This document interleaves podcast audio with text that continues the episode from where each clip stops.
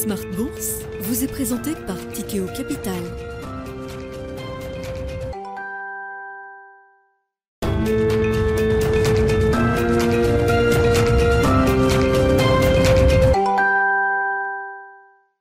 Bonjour à tous et bienvenue dans Smart Bourse. Smart Bourse, votre rendez-vous bourse deux fois par jour en direct sur Bismart à midi et demi. Tout d'abord, une demi-heure pour décrypter la tendance des marchés à la mi-journée avant la grande édition du soir.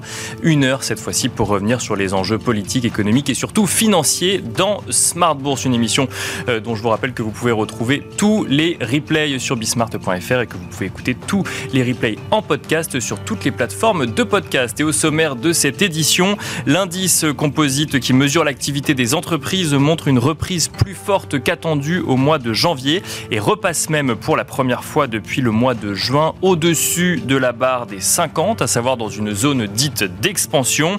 Dans le détail, il passe en effet de 49,3 points en décembre à 50,2 points en janvier, avec une progression de ces deux sous-composantes des services et de l'activité manufacturière. Si l'expansion est mince, elle vient tout de même alimenter encore un peu plus euh, l'idée d'une résistance de l'économie européenne dans un contexte de resserrement monétaire et pourrait potentiellement faire reculer encore un peu plus le spectre d'une récession en zone euro. Rappelons d'ailleurs qu'Olaf Scholz a affirmé il y a une semaine que l'Allemagne n'entrera pas en récession. Qu'en sera-t-il de la zone euro? Quels sont les scénarios de nos invités? Nous en parlerons dans un instant. Nous en profiterons également pour évoquer l'activité dans le secteur privé aux États-Unis, alors que ce même indice PMI témoigne d'une légère amélioration, même si l'indice composite reste au global dans une zone de contraction. Du côté des marchés, les marchés consolident alors que le CAC 40 est parti en fanfare depuis le début de l'année. Celui-ci affiche une progression proche de 9% depuis le 1er janvier et proche de 20% depuis son plus bas de fin novembre. Nous tenterons de comprendre avec nos invités euh, comment interpréter un tel démarrage de l'année et si cela est de bon augure pour la suite de cette année 2023 qui risque de se montrer plus volatile sur les marchés. Aux États-Unis, le Nasdaq a progressé de près de 5% sur les deux dernières séances et tempère actuellement alors que Microsoft publiera ses résultats ce soir après la clôture. Comment aborder les valeurs tech au plus global euh, globalement les valeurs de croissance dans cette période de publication d'entreprise. Voilà un autre des thèmes que nous aborderons ce soir. Et puis enfin, nous finirons cette édition de Smart Bourse avec, comme chaque soir, marché à thème où le secteur de la robotique sera mis à l'honneur. Quel bilan tiré de ce secteur en 2022 Quelle perspective pour 2023 Alice Labouze, président de Trecento AM, sera sur le plateau de Smart Bourse pour en parler. On se retrouve tout de suite.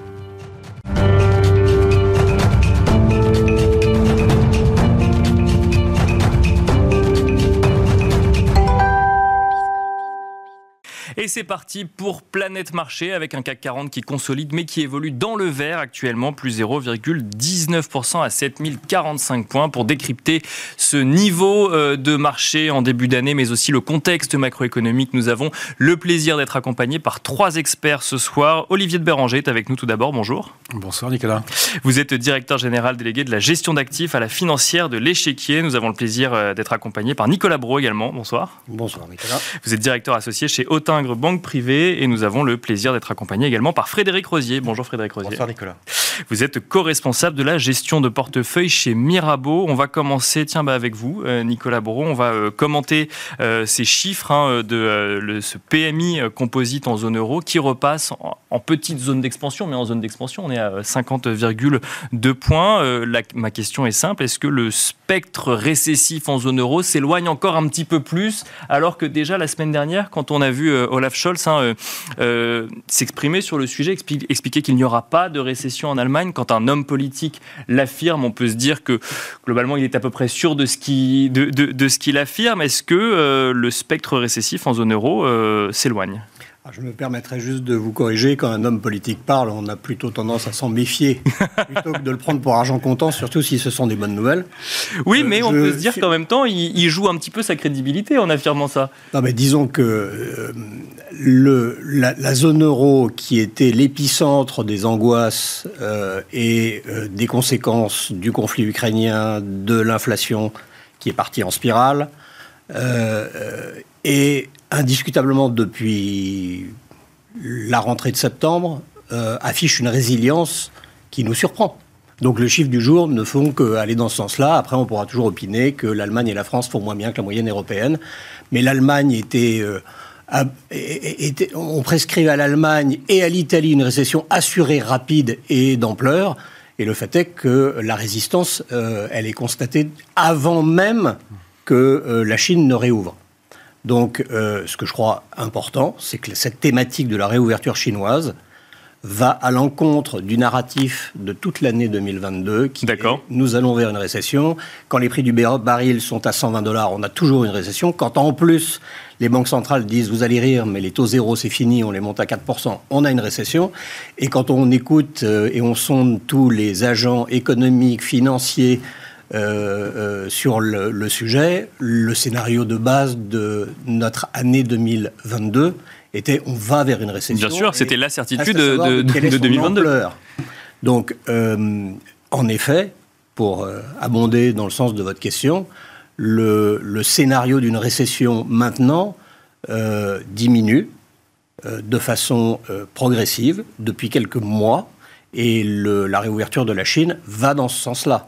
Donc, après l'implication marché, euh, mais on va avoir le loisir sûrement de, de le commenter.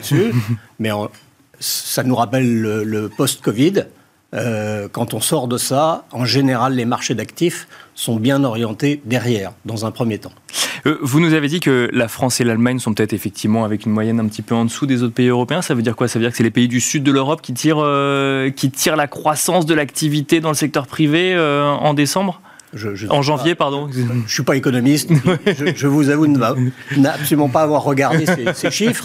Mais en revanche, ils vont dans le sens d'une image euh, qui prévaut depuis euh, au moins le, le mois d'octobre, euh, d'une Europe continentale qui résiste. Hein, c'est exactement le même cas que le, Royaume-Uni. Le Royaume-Uni, quand on en parle, c'est toujours la catastrophe préannoncée. Bon, la réalité, c'est une vie difficile, euh, des tas de problématiques. Euh, euh, de transport, d'alimentation énergétique, mais le Royaume-Uni n'est pas non plus dans une spirale incontrôlée. Donc euh, voilà, le, le, le, message que je vous tiens, c'est un message d'optimisme, de, de, confiance. Hein. Olivier de Béranger, le, le, spectre de la récession s'éloigne, mais ne s'annule pas complètement pour autant à l'heure actuelle? Non, forcément, il ne s'annule pas complètement, mais je pense que Nicolas a, a, a cité le bon terme. La vraie question, c'est l'ampleur qui est une récession ou un atterrissage euh, fort? En, gros, qu'on soit à plus 0,2% de croissance ou moins 0,2% de croissance, c'est pas ça qui va changer euh, le résultat des entreprises, c'est pas ça qui va faire dérailler les taux d'endettement, c'est pas ça qui va avoir une spirale récessive importante.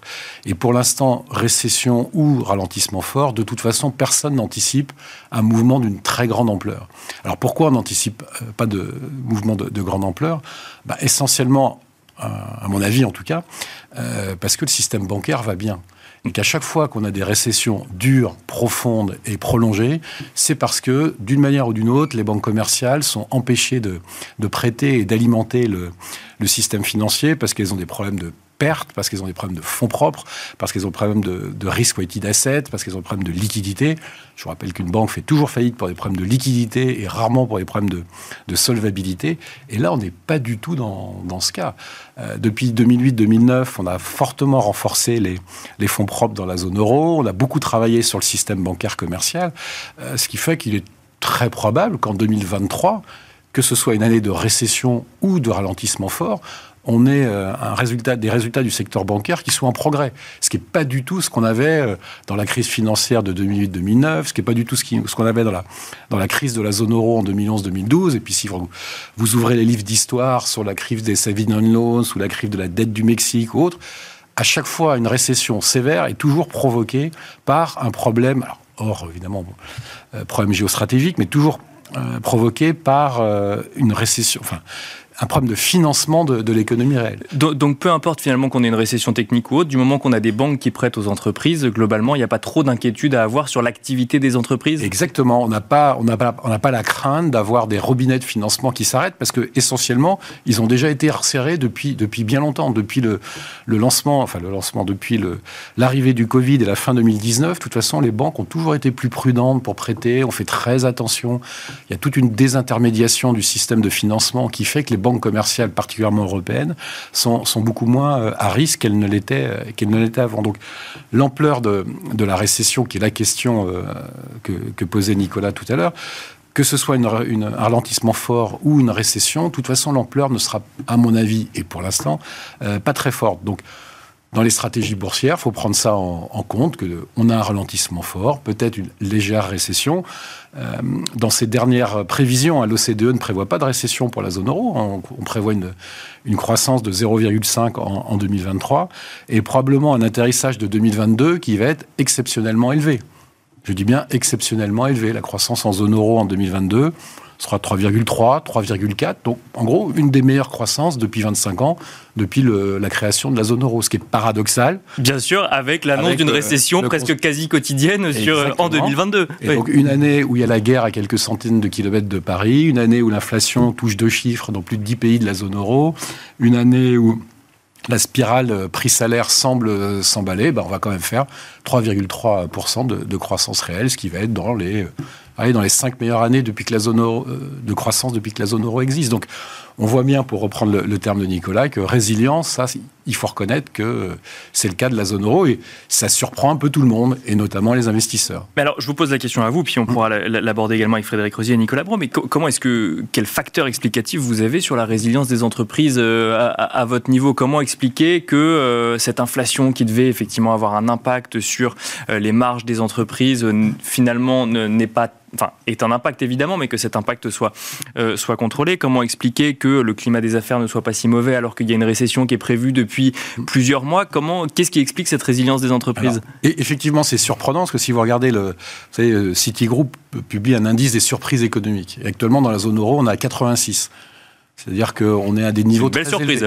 C'est-à-dire que tous les chiffres qui, qui sont publiés, c'est pas qu'ils sont bons dans l'absolu, mais c'est qu'ils sont meilleurs que ce à quoi les, les, économistes s'attendaient. En, zone dollar, on est enfin aux États-Unis, on est plutôt à moins 15 hein, sur cet indicateur. Donc, euh, un, spread, un différentiel. Bien sûr. Donc tout le monde est surpris. Les, facteurs de, résilience, à mon avis, ils sont multiples. Celui que je trouve qui n'a pas été assez mis en avant, c'est la résilience du, secteur financier qu'on n'a pas suffisamment euh, évoqué. Euh, à mon avis, le fait quand même d'avoir euh, en quelque sorte subventionné, truqué les prix de l'énergie, notamment en France ou, en Allemagne ou dans les pays d'Europe du Sud, bah, ça ralentit les effets de, la hausse des prix. Alors, ça veut dire qu'elle est devant nous, hein, et on le voit bien, hein, notamment euh, sur les prix de, l'énergie en France. Mais en tout cas, ça a Pour le consommateur, en tout cas Pour le consommateur, ça a lissé l'effet des prix. Et puis, les prix ont baissé, ce qui fait que, si ça se trouve, le pic de, prix de l'énergie, euh, il va être très lissé par les aides gouvernementales. Alors, euh, je dirais que ça a été transféré à la dette, à la dette de l'État, mais en tout cas, en tout cas, c'est là. Donc, et puis la résilience du, consommateur qui a été très prudent très vite. Euh, dès que la guerre euh, en Ukraine s'est déclenchée, on a vu quand même euh, les taux d'épargne très élevés qu'on connaissait notamment en Europe à cause du Covid et de la rouverture bah, se maintenir. C'est-à-dire que c'est simplement aux États-Unis qu'on commence à piocher dans le dans le dans l'épargne accumulée pendant, pendant, le Covid. En Europe, on est simplement en train de ralentir sur la constitution du taux d'épargne, mais le stock d'épargne 2020-2021, il n'est pas encore entamé. Donc on a une certaine force de, euh, du consommateur, et puis à la fin, les entreprises. Les entreprises de la zone euro, hein, dans les dix dernières années, vous avez eu la crise financière 2008, la, récession de 2009, vous avez dû gérer 2011-2012, vous ne saviez même pas si votre monnaie allait finir l'année. On peut dire qu'il y a une certaine euh, habitude des, des, des, consommateurs, euh, des, situations difficiles. Donc, j'ai pas une explication, mais c'est sûr qu'on a, on a pas mal de choses plutôt positives euh, en zone euro aujourd'hui, et ça surprend tout le monde, et notamment les marchés financiers. Frédéric Rosier, euh, qu'est-ce que qu'est-ce qu'on peut rajouter sur ce qui a déjà été dit, notamment sur alors effectivement sur sur cette récession dont l'idée s'éloigne petit à petit, mais reste encore un petit peu présent, et surtout sur cette résistance finalement des, des, entreprises européennes? Il n'y a, a, pas si longtemps, j'entendais des gens qui disaient c'est peut-être la récession la plus anticipée de l'histoire. Euh, et forcé qu'on a péché par pessimisme. Alors j'espère qu'on n'est pas en train de faire l'inverse. Parce que là, quand je vois, par exemple, c'était hier euh, la une du FT avec euh, Ah, c'est bon, l'Europe va éviter la, récession. Oui, c'est probable. Euh, mais quel, bouleversement il n'y a, pas si longtemps, il y avait des enquêtes économiques en Allemagne qui prévoyaient une contraction de l'activité de, de l'ordre de 0,4 tout d'un coup, on a un message extrêmement positif. Alors, bien aidé par la Chine, bien aidé aussi par un, hiver hyper conciliant qui change quand même pas mal la donne euh, pour le coup. Et donc, cette envolée des, prix des matières premières, de l'énergie, bah, tout ça est quelque part en train de se calmer. Alors c'est dur à dire quand aujourd'hui on voit des gens qui ont des difficultés à, payer leurs factures, mais le fait est que globalement, euh, on a le prix du gaz, par exemple, qui a été divisé par deux en, six mois. Ça, change énormément de, choses. Il y a un facteur qui est, relativement important parce que vous parlez de la, bonne de la bonne santé de l'économie et la résilience de nos entreprises. Euh, en France, on a des entreprises exportatrices et, euh, l'effet dollar est quelque chose de très très important. Il a été un énorme contributeur euh, à la performance globale sur les taux de marge des entreprises les plus exportatrices. On a bien sûr, en France, un tiers de, la, de, la, croissance des bénéfices était tiré par l'énergie totale. Euh, donc on a aussi des facteurs structurants qui ont expliqué aussi la bonne santé, qui sont peut-être un petit peu moins présents d'ailleurs cette année. Donc c'est ça l'enjeu de, qu'on va avoir sur 2023, c'est bonne résilience de l'économie, peut-être un bouleversement des thématiques des sociétés, une meilleure résilience des sociétés qu'on avait peut-être un peu attaquées parce qu'on estimait que trop cycliques quelque part. Donc quand on est en récession, c'est vrai que ce pas forcément les, les, secteurs qu'on va avoir tendance à, privilégier. Celles qui ont bénéficié d'un environnement peu euh, favorable, euh, je répète, comme, comme l'énergie ou exportatrice en, dollars, vont elles peut-être effectivement accuser peut-être le coût, euh, peut-être une forme de tassement des, des, marges. Donc il y y a un enjeu global qui est très important et on le voit depuis le début de l'année en bourse clairement, lorsque vous voyez la performance, par exemple, de Total, qui était un des gros contributeurs de performance l'année dernière, il est un peu à la traîne depuis le début de l'année. Donc vous voyez ce changement et valeurs qui étaient industrielles, très attaquées, les plus vendues sur le marché, tenir euh, le haut du pavé euh, sur les indices. On voit par exemple un marché comme l'Allemagne, qui est peut-être le marché le plus value en termes de prime de risque, c'est le plus attractif aujourd'hui vraiment bénéficier de cette, euh, reprise effectivement de la dynamique allemande et, la reprise de l'activité en, Chine. Donc on voit que voilà, on n'est pas du tout sur le même marché que l'année dernière. C'est vraiment une rupture et on a l'impression que dès le 1er janvier, le monde a changé quelque part et la perception qu'on avait d'une situation qui était peut-être un petit peu trop négative a été, euh, a été modifié. Le, monde a changé le 1er janvier ou le monde a changé le jour où la Chine, contre toute attente, a réouvert beaucoup plus rapidement son économie à, trois jours près, on est, voilà, à trois jours près, on est à peu près, c'est concomitant, mais effectivement, on a, ce mouvement qui a, et d'ailleurs, les, perspectives de croissance en Chine sont plutôt favorables. On parle de 5% de croissance en Chine, donc on sait. Ce qui, est globalement en dessous de ce que le gouvernement chinois fixe. Tout, donc, euh, tout, à fait, mais voilà, la, la, croissance mondiale va tourner autour de 2, 2, 1, 2, 2. Alors, certains diront c'est de la récession quand on est aux alentours de 2 sur, à, l'échelle mondiale. Mais malgré tout, effectivement, il y a une dynamique de, reprise en, Chine. Ça vient de bas, d'accord Une énorme volatilité parce que je vous rappelle le parcours de la croissance chinoise. Hein. On, avait, on a eu un moins 1, moins 1,5, plus 2. Euh, on est passé, voilà, on à chaque trimestre, on est on passait d'un moins 2 à plus 2. Donc on a une extrême volatilité due à la réouverture, à la fermeture des économies chinoises ça semble vouloir s'ouvrir et ça offre quand même un peu plus de visibilité sur cette, euh, région du monde. La Chine, justement, vous nous en parliez, euh, Nicolas Bro. Euh, quel impact cela peut avoir sur, bah, sur l'économie mondiale? Alors, effectivement, je reviens sur cette thématique de récession. Effectivement, savoir si on sera très légèrement en récession ou très légèrement en croissance, ça, n'a pas, enfin, ça, ne va pas non plus changer intégralement le, l'activité des entreprises. Vous nous parliez de l'ampleur, mais cette réouverture de la Chine, euh, est-ce qu'elle aura, selon vous, un impact positif sur cette économie mondiale? Est-ce qu'il faut craindre des poussées inflationnistes sur ces prix de l'énergie, comme on a pu le lire euh, à droite à gauche Est-ce qu'il faut craindre également que euh, une politique Covid mal contrôlée vienne refermer ce, pays aussi vite qu'il qu'il ne se soit ouvert oui, il faut, il faut avoir des craintes. On est habité par les craintes. On a passé tout 2022 à 364 jours sur 365 avec des craintes. Donc, on va pas arrêter en 2023. Voilà. On peut s'inquiéter de tout ça. Euh, il est logique d'imaginer qu'avec une Chine qui redémarre, euh, la demande énergétique, les pressions sur les matières premières repartent à la hausse. C'est logique. Euh, mais globalement, avoir une économie chinoise qui cesse de se dégrader à une vitesse euh, accéléré depuis un an et demi, c'est une bonne nouvelle pour le cycle mondial. Donc, on peut disserter sur pas mal de choses. La réouverture de la Chine est une bonne nouvelle pour l'économie et c'est une bonne nouvelle pour les marchés. Après, est-ce que ça va trop vite? L'éternel sujet derrière. S'agissant spécifiquement de la Chine, il y a un point d'interrogation. C'est euh, dans quel état le consommateur chinois, en particulier, va sortir de ce confinement très long? On se souvient des dégâts, alors de la, euh, de la bouffée d'oxygène de sortie de Covid, mais de l'état des dégâts psychologiques qui, que, qui Bien sûr, existent encore. En Chine, j'ai une intuition, ou un sentiment, c'est pas une intuition, que euh, ces dégâts sont très sévères. Et donc, il n'est pas sûr qu'on ait une espèce de euh, euh, revanche de la consommation, telle qu'on l'a euh, constaté chez nous, et telle qu'on l'avait vu d'ailleurs en Chine après le premier confinement au deuxième semestre 2020.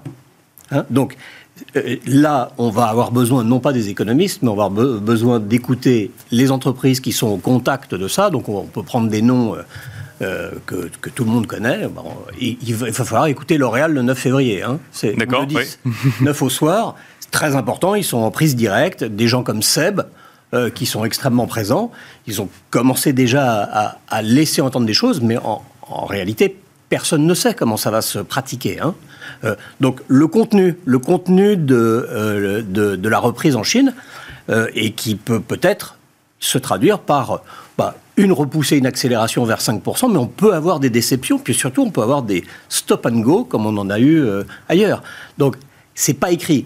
En global macro, c'est une très bonne nouvelle. D'accord. En micro, euh, bah, c'est à nous de regarder au fil de l'année 2023 comment les choses se passeront. Il y a un point d'interrogation sur le- le- la consommation à moyen terme, finalement. Passer l'euphorie de la réouverture, euh, la- la- Non, le, comportement pardon, du là, consommateur. Je, je me permets, l'euphorie de la réouverture, l'euphorie, elle est financière à Hong Kong sur des titres euh, détenus par des non-chinois. Je- Non, mais euh, c'est bien de préciser, hein. c'est bien de préciser. Oui, vous avez raison. Euh, le marché local euh, ne- n'a pas été soumis à la même envolée de gens qui étaient short et donc qui se rachètent ou sous-exposés donc qui se repondèrent. C'est parti comme une fusée euh, euh, sur des marchés, on va dire, plus accessibles. D'accord. Je suis pas sûr qu'il y ait un, un environnement euphorique en Chine. hein. En termes de hein. consommation. Non, non, Ils- mais ils ont- vous avez raison de le préciser. Ils ont réouvert, non pas parce que euh, on avait découvert des vaccins ou parce que, euh, parce que le, euh, le, le sujet était sous contrôle. C'est parce que la situation euh, n'était plus tenable d'un point de vue politique et social. C'est pas la même chose. Hein. Ouais, bien sûr. Je, je connais pas l'issue.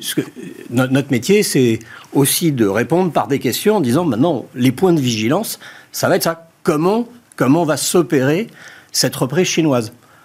Il y a les schémas classiques. Euh, Les schémas classiques, vous savez, ils faisaient des plans d'infrastructure. Euh, On a vu ça tous les trois euh, depuis 30 ans. Au Japon, on peut faire le huitième plan d'infrastructure. Ça n'a jamais, en soi, relancé l'économie locale.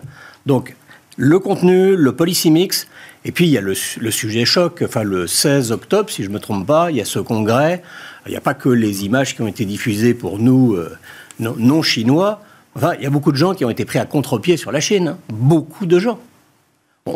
Le, message donné par le parti, euh, le congrès du parti euh, mi-octobre, c'est un message d'une Chine qui, qui se replie sur elle-même. Ce qui ne change pas, d'après ce qu'on comprend nous, hein, c'est que les entreprises étrangères qui sont présentes en Chine, elles ont plutôt tendance à vouloir y être moins que de nouveau plus.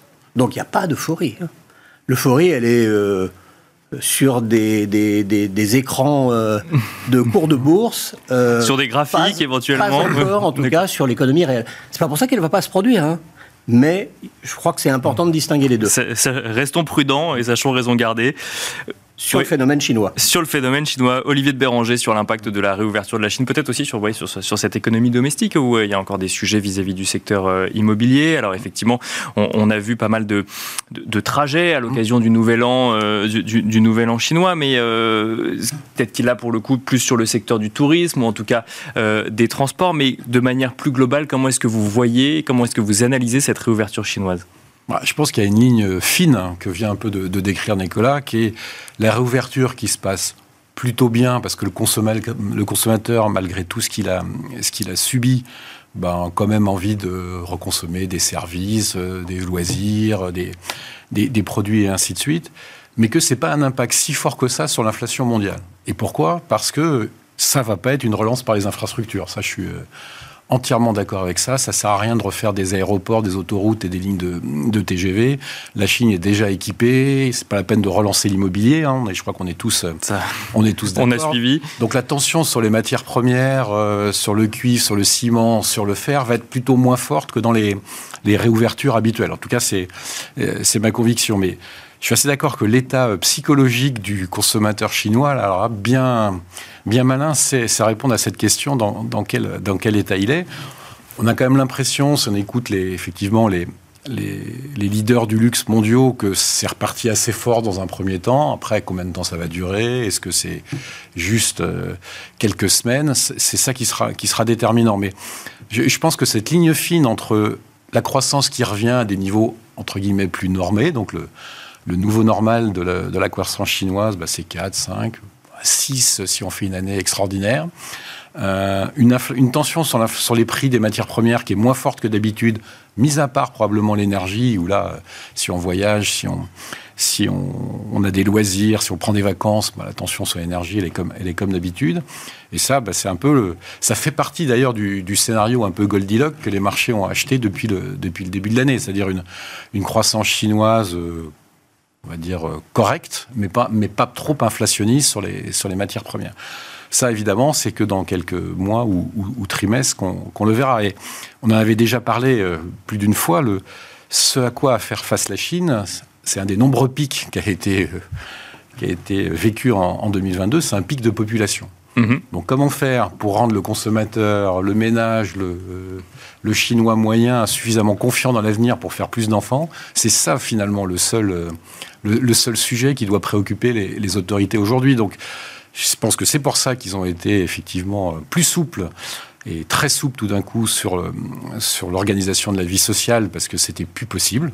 Effectivement, euh, on a eu un stop and go un des nombreux stop and go, mais on en a eu un entre le, congrès au mois d'octobre et la décision récente de, de, réouvrir, et que tout ce qui va être fait, ça va être pour essayer de ralentir la baisse inéluctable de la population chinoise. Qui Et c'est le premier sujet. C'est le premier sujet. Je vous rappelle, en, en 2100, il y aura 600 millions de Chinois, hein, moitié moins qu'aujourd'hui. Donc c'est quand même un sujet qui doit être abordé. Et c'est pour ça que je pense que la relance ne sera pas sur les infrastructures, mais plus sur la qualité de vie, la consommation et tout, euh, tout ce que Nicolas vient de citer. Frédéric Rosier, si je comprends bien, euh, tout repose sur la psychologie euh, du consommateur chinois ou des ménages chinois. Elle, a pris cher, hein, la, confiance. Je pense qu'il y, a même un sentiment peut-être de forme. Alors le mot est, a tendance à, être tendance, le déclassement, mais euh, avant le Covid, on, était tous, on avait tous à l'esprit que la Chine allait devenir la première économie mondiale. C'est oublié, c'est fini. Ils ne seront jamais première économie mondiale. C'est et, même lors des, premières réouvertures, on l'a vu comme locomotive de, la croissance. Ça, c'est fini. Euh, donc, on parlait d'avant et d'après Covid. Je pense que aujourd'hui, les dégâts qu'a fait le Covid, notamment sur la chaîne d'approvisionnement, va, va changer la, façon de, de parler avec la Chine. Et, et, et, on voyait la Chine encore il n'y a pas si longtemps comme pays atelier. C'était de moins en moins vrai, mais quelque part, c'était un peu notre perception. On a vu les grands plans d'investissement sur les semi-conducteurs, rapatriement de ces technologies aujourd'hui, la volonté d'arrêter justement de fournir une technologie gratuite à ces pays-là. Il y a encore éventuellement Elon Musk qui continue à y aller, mais on, voit qu'il y a des choses ont, ont terriblement évolué. Effectivement, le pic de, de population, ça va être une population mécaniquement plus vieillissante, avec un pouvoir d'achat de plus en plus élevé. Donc, on va avoir une, façon de, percevoir ce pays peut-être différemment. Euh, et on le voit d'ailleurs, hein, l'année dernière, dans une période Covid, de restrictions, il y a une industrie qui a continué à performer comme, comme jamais, c'était le luxe. D'accord? C'était la seule qui était capable de continuer à vendre dans un environnement ultra contraint, avec une population même qui avait tendance à stresser parce qu'elle ne pouvait pas sortir, parce que le consommateur qui achète du luxe aujourd'hui, c'était quelqu'un qui a besoin d'évasion et qui a les moyens de se payer ce, cette, dépense. Ça, ça changera pas. Par contre, c'est pour ça que des, des, grandes entreprises, par exemple, euh, comme, euh, comme j'allais dire support, euh, Seb, qui a investi énormément effectivement dans cette région, qui joue la consommation, effectivement, ça, ça va être des chiffres très importants parce que ça va être la dynamique. On a vu chez des gros distributeurs aussi des problématiques de fermeture en, Chine. Donc toute la, partie consommation, retail classique, oui, là, il y aura des grands bouleversements et je pense que ça ne sera pas forcément le pays Eldorado qu'on a connu par le passé. Donc ça, c'est des chiffres qu'on va avoir, le nouvel an chinois aussi, l'impact de ces bouleversements. On verra aussi dans les, grands distributeurs comme Alibaba euh, euh, en Chine. On va voir si c'est un bouleversement beaucoup plus profond, tendanciel et qui va je répète, changer un peu la perception qu'on a dans cette zone, qui sera toujours un partenaire privilégié, mais peut-être plus sur les mêmes, les mêmes bases de relations. Je vous propose de continuer euh, avec une discussion marché, messieurs, même si effectivement on en parle quand même. Euh, on, enfin, on, retrouve des sujets marché dans tous les sujets qu'on a traités. Euh, Nicolas Bro, alors la saison des résultats a commencé, elle est loin d'être finie. je pose ça pour le contexte. On est aujourd'hui lors de la 17e séance depuis le début de l'année sur le CAC 40 qui n'est pas encore tout à fait terminée. On en est au, au fixing ou presque à l'heure actuelle. Sur les 16 séances précédentes, il y a quand même eu 13 séances de hausse. On est presque à 9% euh, euh, de hausse depuis le début de l'année, à plus près de 20% par rapport au plus bas de, fin novembre. Comment est-ce qu'on explique une hausse comme celle-là? Vous allez dire que je ne cherche que des craintes euh, ou des points négatifs, mais comment est-ce que tout est rose? Est-ce que tout est rose sur les marchés financiers? Non, tout n'est pas rose. Mais enfin, comme on nous a servi que du noir, c'est pas. Il faut, faut quand même qu'on qu'on évite l'écueil d'être toujours dans quand ça va mal, c'est normal, et quand ça va bien, euh, ça va pas durer. Je crois que c'est extrêmement important. D'accord. Euh, alors maintenant, comment on explique? Bon, alors expliquer le passé, c'est quand même la chose qui nous est la, plus facile. Euh, bah, meilleure résistance économique, une inflation qui a fait un plus haut, peak inflation, mhm. et derrière le prix du gaz naturel paraît que nos prix d'électricité sont indexés là-dessus, ils sont encore très élevés. Bah, le gaz naturel, c'est casser la figure. Il n'a pas, pas, chuté. C'est casser la figure. il, n'a pas. Aujourd'hui, il baissait de 11%, je ne sais pas quoi. Enfin bon, ça c'est. c'est la dégringolade. C'est une excellente nouvelle pour le pouvoir d'achat des consommateurs mondiaux et notamment des Européens, puisque nous ne sommes pas autonomes. Et enfin, la réouverture de la Chine. Et la Chine, bah, il n'y a pas de continent plus exposé à la Chine euh, euh, évidemment en dehors de l'Asie, que le nôtre. Voilà. Euh, L'Allemagne, on achète l'Allemagne parce que l'Allemagne, c'est un jeu sur la Chine. Enfin, la, puissance manufacturière allemande est connectée, pluguée sur la Chine. Donc, ça, c'est justifié. Alors maintenant, est-ce que ça va trop vite? Oui, parce que si je reprends votre, votre réaction, ça veut dire... Vous si, en connaissez beaucoup des mouvements qu'on contrôle nous? Aucun Alors moi, j'ai appris des choses en, en quelques décennies d'expérience c'est qu'un marché, euh, quand il a une conviction, il est pressé. Encore plus à la baisse. Hein. Euh, Covid, 36% de baisse, 4 semaines. Ça n'avait pas commencé le, 15 janvier, hein. ça a mmh. commencé mi-février, et ça s'est arrêté le jour où on nous a confinés. 36% de baisse, 4 semaines. Quand on a une conviction... Alors là, la récession, ça fait un an et demi que c'est notre menu sur le menu et, au moins 9-12 mois que c'est le menu principal, le scénario principal, le scénario de base. Puis après, il y a des, nuances. C'est encore pire que, ou, encore, ou un peu moins mauvais. Donc, eh ben, on, on résiste à tout ça. Les marchés montent parce qu'ils se projettent sur une image 2023 où ce qui a été présenté tout au long de l'année a bonne raison, avec des bonnes raisons, le choc de l'inflation, le choc des taux d'intérêt, ça a eu lieu. Et derrière, suivi par le choc de la récession, et derrière le choc de la récession des profits. Le choc de la récession, on en a suffisamment parlé pour l'instant pour dire oui, on est, on est toujours en risque de, mais ce risque est peut-être déplacé de 6-12 mois mm-hmm. plutôt que maintenant. Sauf, euh, avec ce qu'Olivier nous a dit tout à l'heure, bah, les, les, mannes du financement sont toujours à l'œuvre, et le consommateur, qui est prévenu qu'on est dans un monde difficile, qui le sait, qui l'exprime par des sondages, par ses votes, mais il ne se comporte pas comme il parle. Encore moins comme il lit, comme vous le disiez tout à l'heure. Nous, d'ailleurs, non plus. Nous, financiers, on est prudents, mais investis. Mais toute l'année. C'est pas nous qui avons vendu. On est prudent, mais on est investi.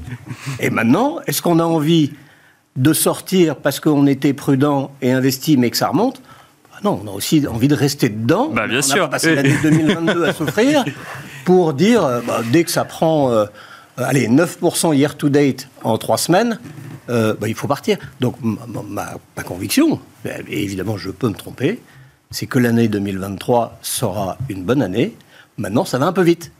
Ça va un peu vite. Oui, parce qu'on peut se demander. alors, effectivement, je- je- je- je- encore une question pour votre optimisme, mais euh, est-ce qu'on peut se demander si la performance de l'année n'est pas déjà faite? Est-ce que euh, ça va Tout à pas créer plus de volatilité sur les marchés cette année? C'est tout à fait légitime. Mais en revanche, si les marges des entreprises, qui est le sujet, hein, les, les, les, les voies les plus. qui font le plus euh, autorité à Wall Street, qui n'ont pas vu la hausse de l'Europe, euh, et pas même la reprise américaine parfois, nous disent récession de profit. C'est maintenant. Alors, voilà, il y a 27%, je crois, du S&P qui publie cette semaine. Évidemment, on va écouter Microsoft ce soir, même si c'est à 9h30. On va, on va quand même regarder, avoir une opinion, parce que c'est emblématique. Mais ce n'est qu'un le meilleur acteur de, de, de l'économie, enfin de, de la techno, euh, parmi les très très grands acteurs. Euh, voilà. Mais je ne peux pas préjuger, mais le monde de l'entreprise, franchement, donc peut-être face à une, une falaise de récession de profit, mais nous les questionnons à chaque rencontre. Je pense que chez Mirabeau, chez, à la financière de l'échiquier ou chez Autingre, à chaque rencontre depuis 12 mois on- sur le thème, dites-nous que s'affiche le camp, dites-nous que vos carnets de commandes, dites-nous que vos fournisseurs n'arrivent plus à vous fournir, dites-nous que... Et la réponse pour l'instant, c'est ça se dégrade dans certains segments, et sinon c'est nous sommes préoccupés de l'avenir, mais pour l'instant, ça va, il y a du boulot, et on arrive à livrer, et on a encore des clients. Donc, je crois que le, le- le- point principal, c'est que cette année 2023, si on a moins d'inflation, en plus c'est maintenant, c'est-à-dire peut-être que l'inflation va réaccélérer dans, dans 6 mois ou dans 12 mois, mais au premier semestre, on a probablement un mix croissance et inflation qui est plutôt favorable à l'actionnaire, et puis après, vivement, euh, qu'on fasse chacun nos choix sur les entreprises. Olivier de Béranger, si, si je résume, profitons plutôt que de chercher des craintes et des. c'est Espérons ça que ce sont les entreprises qui, qui profitent, ou en tout cas Bien sûr, bien sûr. qui, qui fassent de profit. Aux, aux quatre arguments euh, fort justes que Nicolas vient de, vient de citer, j'en rajouterai deux qui, sont, qui en découlent. hein. Le positionnement, c'est c'est ça qui explique une grande partie de la vitesse. hein. Quand, on, quand on cherche une vitesse, c'est le positionnement. Euh, euh, déclenchement de Covid, tout le monde est investi, il y a une mauvaise nouvelle qui arrive, ça sort très vite, ça baisse très vite. Euh, le positionnement était très négatif en, en début d'année.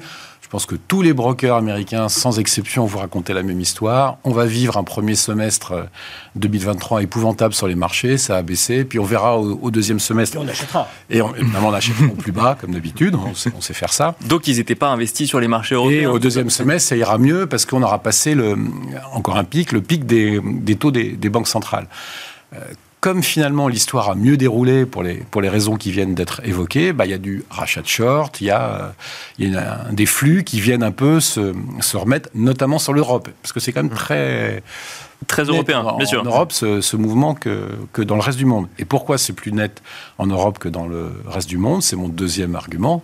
C'est la valo. C'est-à-dire que la valorisation des actions européennes était quand même très dégradée. La valeur de l'euro était quand même très, très dégradée. On était à, à fin août, quand on regarde les, les- les PE prospectifs entre MSCI Europe et MSCI US, on était à 35% d'écart. Bah, c'est simplement le plus large depuis qu'on depuis qu'MSCI fait des indices, donc ça va être 1988, je me souviens plus exactement, mais ça doit être quelque chose comme ça. Donc évidemment, quand on est sur des points de tension comme ça et que l'histoire très noire qui était racontée déroule pas aussi noir, eh ben, l'é- l'élastique sortant euh, sortant assez vite. Et il y a un, un deuxième un deuxième chose, c'est que même dans l'absolu, la valorisation européenne était était dégradée.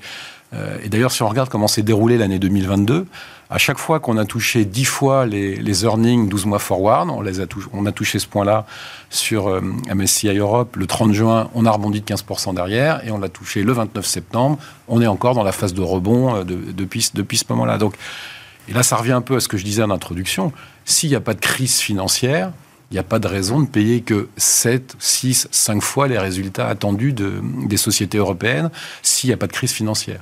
Et si les taux sont sur proche d'un plateau ou sont en train d'arriver euh, à un plateau, bah, 10, 11, 12 fois les résultats. Aujourd'hui, avec le rebond, on vaut 12 fois les résultats, 12 mois forward. Bah, c'est pas c'est toujours inférieur aux moyennes et c'est toujours inférieur aux médianes.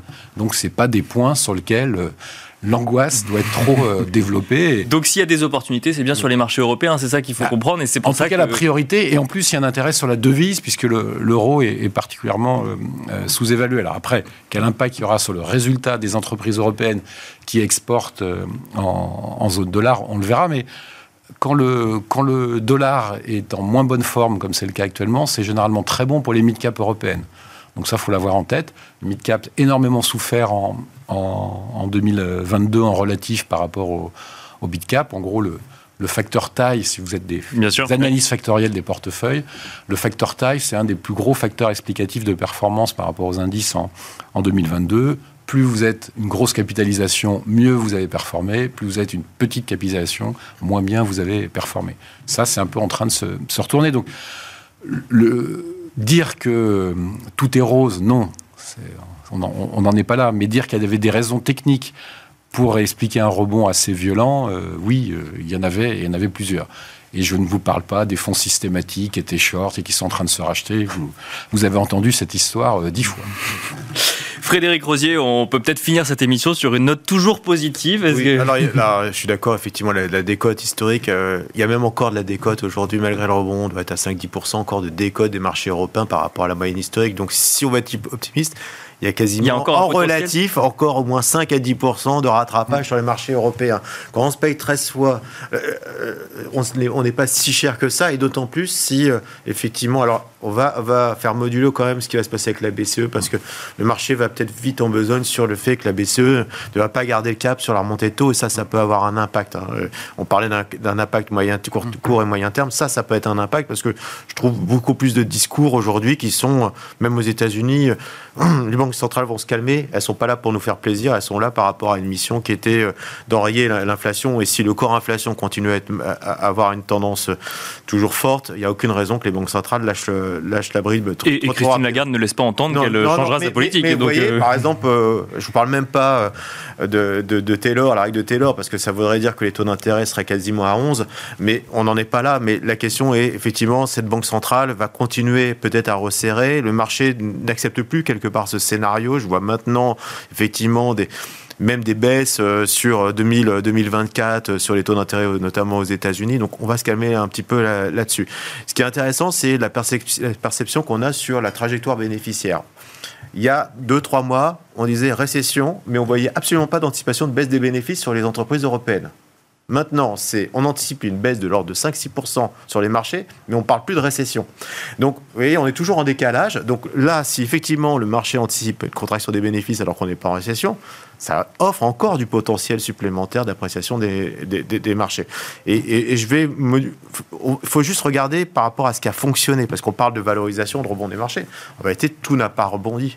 Euh, il y a énormément de valeurs aujourd'hui, je répète, les cycliques. Alors, sur les valeurs moyennes, petites valeurs, il faut bien comprendre que dans le cycle économique, c'est plutôt celles qui, qui, sont en phase de reprise, mmh. donc dans la recovery. D'accord. Il faut vraiment que la reprise économique soit installée pour que ces valeurs-là qu'on offre le plus de potentiel de rebond, mais il faut vraiment qu'on acte une forme de reprise économique pour pouvoir définitivement se placer, avoir un peu plus de certitude. C'est pour ça, notamment sur les petites valeurs, qu'on a un petit peu plus de mal à rebondir aujourd'hui. Mais si c'était le cas, vous avez quand même des décodes. De, je regardais des fonds de croissance l'année dernière qui étaient à moins 45 hein, l'année dernière. Donc voilà. Alors bien sûr, on était sur des excès de valorisation, mais je pense que la réalité est toujours un petit peu entre les deux. Donc il y a du gros rattrapage à faire. Maintenant, je suis tout à fait d'accord sur le court terme, moyen terme, ça va trop vite. Microsoft, on sait qu'il y aura des problématiques parce que ça vend en dollars, euh, donc forcément, il y aura un impact de change un peu négatif.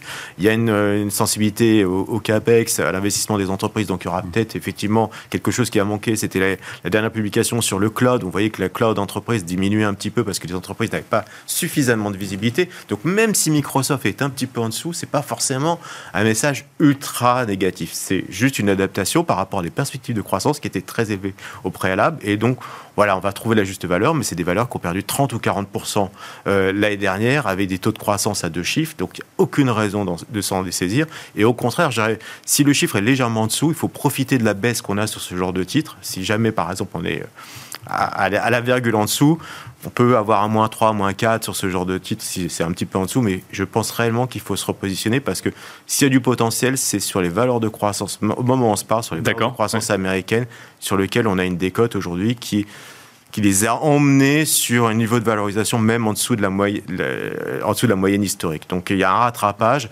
Euh, le, Nasdaq, euh, sur les entreprises profitables, aujourd'hui, doit se payer à peu près 20 fois entreprises profitables. Hein, je parle pas oui, bien sûr.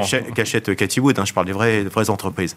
Euh, là, on a, on a des, PE à 20, et donc PE à 20 avec des croissances à deux chiffres. Honnêtement, je pense qu'on peut quand même sérieusement les regarder quand on voit qu'on paye du L'Oréal à 30 fois les bénéfices ou du LVMH.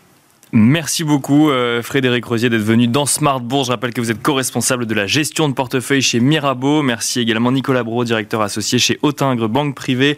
Merci Olivier de Béranger, directeur général délégué de la gestion d'actifs à la financière de l'échiquier. Merci à vous de nous avoir suivis. On se retrouve tout de suite dans Marché à thème.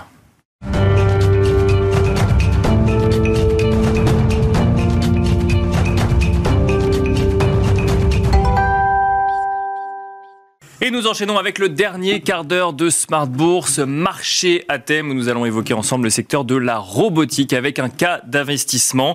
Et pour cela, nous avons le plaisir d'être en plateau avec Alice Labouze. Bonjour. Bonjour Nicolas. Vous êtes présidente de Trecento AM. Alors, on va effectivement suivre ensemble un cas d'investissement ATS Automation, mais juste avant, on peut quand même se poser la question de savoir euh, comment se porte ce secteur, ce secteur de la robotique. Alors peut-être effectivement euh, tourné vers euh, l'industrie, vers l'économie industrielle mais euh, quel bilan vous pouvez tirer de hmm. cette année 2022 Bien sûr, alors c'était une très mauvaise année boursière, mais c'était plutôt une bonne année économiquement parlant. C'est-à-dire que on va commencer par les enjeux quand même, parce que c'est important de les, comprendre, les enjeux de la robotique. Il y a vraiment des éléments qui sont des catalyseurs de long terme qu'il faut avoir en tête. Et donc 2022 a été une année compliquée, mais par contre, on est quand même sur une tendance très haussière. Un, la démographie. Dans les pays développés, vous avez de moins en moins de population active, on fait pas assez de bébés. Du coup, il y a des chances pour qu'un jour, on n'ait pas assez de gens qui travaillent notamment sur les chaînes de production. Deux, vous avez les sujets économiques, c'est-à-dire qu'il faut être compétitif. Et pour être compétitif, en tout cas au moins sur les chaînes de production, il faut absolument intégrer de la technologie. On estime qu'il y a certaines entreprises qui peuvent être dix fois plus performantes parce qu'elles intègrent bien de la technologie mieux que leurs confrères. Et puis aussi, il y a les sujets de relocalisation. Vous en parlez souvent euh, ici sur le plateau, mais évidemment, il y a des sujets stratégiques pour pouvoir relocaliser des productions. Comme on sait qu'après le Covid, il y a eu notamment des sujets santé. Et mais pas que. Hein, il y a le sujet des semi-conducteurs. Et pour relocaliser, pour avoir des coûts raisonnables, il faut robotiser. Et je finis sur les sujets environnementaux parce que c'est important. En fait, de mettre de la robotique dans ces usines, je sais que c'est fou, mais en fait, ça consomme beaucoup moins parce qu'on a euh, un caractère vraiment optimal de la chaîne de production. Et je rappelle que les robots n'ont pas besoin de chauffage à la différence des êtres humains. Donc, si on sort du, cours de bourse hein, de cette thématique d'investissement, l'activité se porte bien dans, dans, le secteur. Il y a une dynamique, effectivement, il y a une demande dans le secteur. Exactement et elle se porte d'autant mieux depuis le Covid. C'est-à-dire qu'avant le Covid, on estime à peu près à 10% les perspectives de croissance annuelle du marché de la robotique mondiale. D'accord. Maintenant, on est plutôt autour de 15% pour les 10 années à venir, parce que justement, les industriels, enfin tous les, les fabricants, en fait, se sont rendus compte que c'était un peu compliqué d'ajuster les productions dans les moments compliqués, mhm. comme on a connu bah, pendant le Covid où on a fermé des usines, il a fallu redémarrer. Du coup, eh ben, tout le monde investit dans la robotique encore plus, les fameux CAPEX dont tout le monde parle, c'est-à-dire c'est simplement les investissements des entreprises en matière de robotisation. 2022, la robotique mondiale globalement a fait moins 30% en euros. Donc si ça avait été en dollars, enfin, ça aurait pu être encore pire. Là, sur les marchés financiers, vous Sur les marchés financiers, tout à fait. Et depuis le début de l'année, on est autour de plus 16. C'est reparti. Et alors pourquoi, euh, qu'est-ce qui explique qu'en 2022, il y avait euh, une performance boursière négative et que depuis le 1er janvier, d'un coup d'un seul, Alors là, c'est la joie des marchés financiers, c'est la joie aussi du momentum de marché. C'est-à-dire, un coup, vous voyez le verre à moitié vide et puis euh, quelques jours après, le verre à moitié plein. C'est très clairement les chiffres de l'inflation globalement, qui, notamment aux États-Unis, en fait, qui sont meilleurs qu'attendus. Qui font que tout le monde se dit, bon, la politique de montée des taux d'intérêt de la Réserve fédérale américaine va probablement euh, s'essouffler un petit peu. Et du coup, tout le monde se chauffe à nouveau pour réinvestir sur tout ce qui est cyclique. Donc, globalement, euh, tout ce qui est lié à la croissance économique et tout ce qui a beaucoup baissé l'année dernière. Et en l'occurrence, la robotique, la technologie dans son ensemble en fait fortement partie. Si on prenait un exemple, euh, Alice Labouze, un cas d'investissement, vous êtes venu avec euh, cette entreprise ATS Automation. Alors qu'est-ce qu'elle fait cette entreprise? Elle est très intéressante. C'est une société canadienne qui capitalise un peu presque 5 milliards euh, d'euros. D'accord. Et qui en fait automatise les chaînes de production de la conception jusqu'à la mise en œuvre et même le service après-vente. Donc c'est vraiment un service clé en main pour les industriels. On est toujours dans de la robotique. Hein On est toujours dans la robotique. D'accord. Mais c'est de la... Alors, faut expliquer. En fait, dans la robotique, il y a plusieurs composantes. Mais la plus grosse composante, en tout cas la composante historique, elle est industrielle. Le premier robot au monde qui a été créé, c'est sur une chaîne de production automobile. D'accord. Et donc, c'est pour ça qu'évidemment, la robotique industrielle prend beaucoup de place, en fait, dans le, la robotique euh, dans, dans son ensemble. Alors, cette société, ATS Automation, donc, elle aide les industriels à robotiser leur chaîne de production, du début de la conception à la mise en œuvre, jusqu'au même service après-vente. Et ils ont 50% de leur business aux États-Unis, 40% en Europe, 10% en Asie. D'accord. Et ils sont spécialisés en fait sur euh, tout ce qui va être, tout ce qui va nécessiter, nécessiter énormément de normes. Alors, euh, vous savez qu'il y a de plus en plus de normes hein, dans différents domaines. Alors, notamment la santé, quand vous produisez des médicaments, bah, il faut suivre évidemment un certain nombre de process. Par ailleurs, vous avez évidemment euh, tout ce qui est consommation alimentaire, l'automobile, bien entendu, le transport, la logistique. Donc, euh, le marché est absolument colossal pour eux et ils font partie des rares pure players, c'est-à-dire des, rares acteurs à ne faire que ça, c'est-à-dire à être vraiment spécialisés dans ce domaine-là. Vous avez mentionné tout à l'heure effectivement que la relocalisation pouvait euh, avoir un impact ou en tout cas être porteur pour la robotique. Est-ce que là, cette, cette entreprise ATS Automation, donc elle est présente différentes parties du monde. Est-ce que toutes les parties du monde sont aussi matures sur le sujet robotique euh, dans les... en matière d'entreprises de, d'entreprises industrielles? Ben, Les premiers, c'est les Américains. D'accord. Ensuite, vous avez les Japonais. Les Chinois ont fait un plan qui s'appelle Made in China 2025, où leur objectif, c'est vraiment de, de, de rendre stratégique la robotisation de leur chaîne de production. Vous avez l'Allemagne, et puis assez loin, vous avez les pays latins qui sont vraiment très en retard, notamment la France. On est loin d'être en avance sur ces sujets-là. Comment on robotise un service après-vente? Je voulais vous poser la question tout à l'heure, mais je vous laissais terminer. en fait, ils ne robotisent pas le service après-vente, mais dans la chaîne de production qu'ils conçoivent et donc qu'ils vendent, ils assurent le service après-vente. Grosso modo, le robot marche plus, ils envoient des techniciens et ils s'en occupent. Voilà. Il n'y a pas de robotisation du, service après-vente. Je comprends que la, question puisse être, puisse être intéressante. Donc, pour continuer sur ATS, en fait, automation, euh, je, je, trouve que c'est assez intéressant de se dire, bon, bah, la robotique, c'est un marché qui peut intéresser en tout cas les investisseurs qu'est-ce que, sur quoi je peux investir? En tout cas, si la robotique industrielle vous intéresse, il est évident qu'aller chercher un pur player qui est sur l'ensemble de la chaîne euh, de production et également présent dans le monde entier est assez, euh, enfin, ça, vaut le coup. En plus, c'est une entreprise qui est rentable, à peu près 15% de marge opérationnelle, ce qui est quand même plutôt très correct, et qui par ailleurs fait pas mal d'acquisitions. Donc, ils ont une belle tendance à croître, euh, et il y a des chances pour que, soit de plus en plus, que ce soit de plus en plus optimal, parce que plus vous êtes gros, évidemment, plus vous pouvez euh, faire des économies d'échelle et adresser des marchés importants.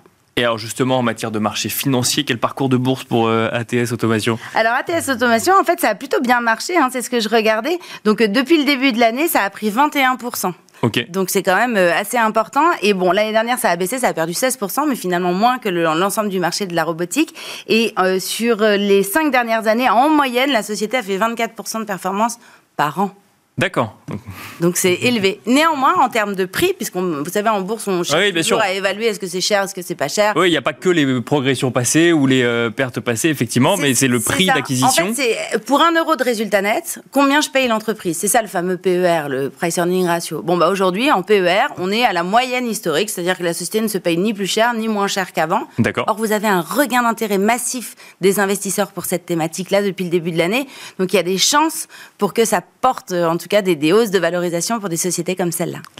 Si j'élargis un petit peu le sujet donc euh, à la robotique, alors effectivement la robotique c'est très large, hein, mais euh, à la robotique industrielle, mettons, euh, quels sont les, les, alors vous nous avez effectivement expliqué pourquoi c'était un marché porteur entre mmh. guillemets pour les pour les entreprises, mais quels sont les enjeux qui qui, qui, peuvent qui, peuvent s'adresser finalement à cette thématique d'investissement? Je pense notamment, on entend beaucoup parler d'intelligence artificielle mmh. aujourd'hui. Est-ce que c'est un sujet pour la robotique par exemple? Est-ce qu'il y a face que, que, que, fait la robotique face à l'innovation récurrente et quotidienne? En fait, la robotique inclut de l'intelligence artificielle, inclut du big data, donc du traitement et du tri des données, et notamment si on prend l'exemple des chaînes de production, mais on peut prendre d'autres exemples volontiers, ce qu'on appelle la smart factory, donc l'usine connectée, qui est vraiment l'usine de demain, inclut l'intelligence artificielle. Donc en fait, c'est des systèmes d'autocorrection, c'est-à-dire que les robots sont programmés pour faire certaines choses, mais ils peuvent s'auto-corriger s'ils ne sont pas efficaces. C'est ça l'intelligence artificielle. Après, on peut aller euh, beaucoup. C'est-à-dire qu'ils vont eux-mêmes choisir, enfin, euh, regarder si ce qu'ils ont fait est bien ou pas bien. Exactement. Et, ça, c'est possible. et oui, on va les autoriser ou pas. Hein. après, c'est le choix de l'industriel à s'auto-corriger.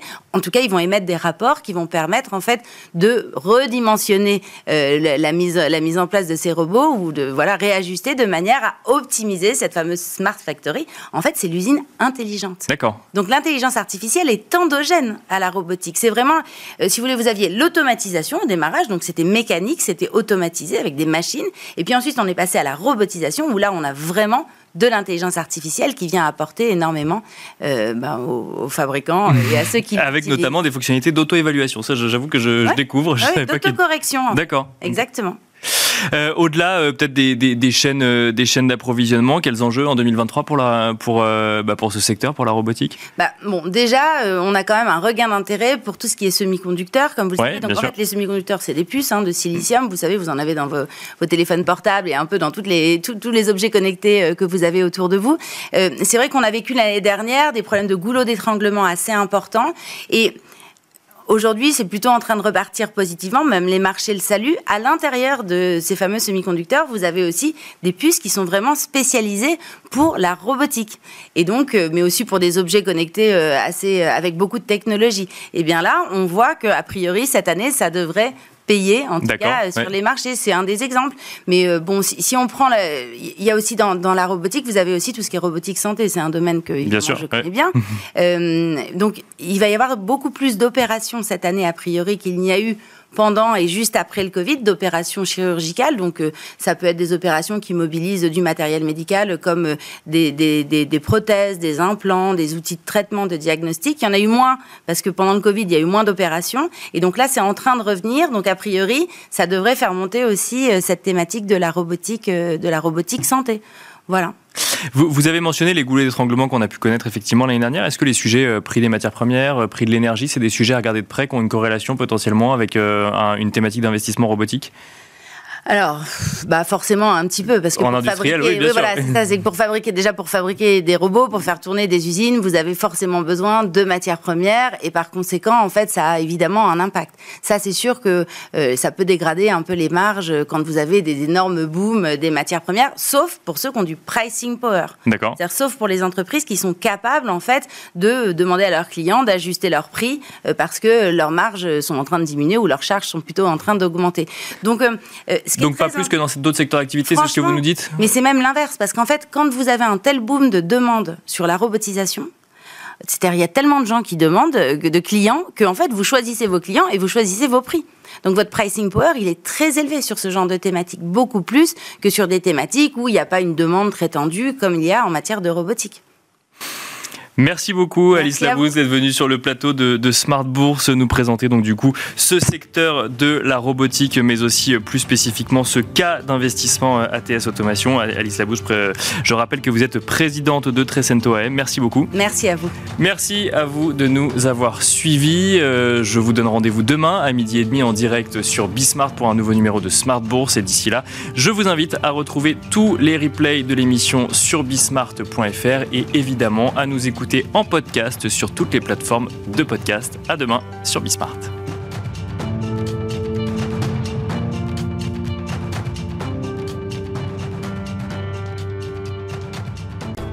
Smart Bourse vous a été présenté par Tikeo Capital.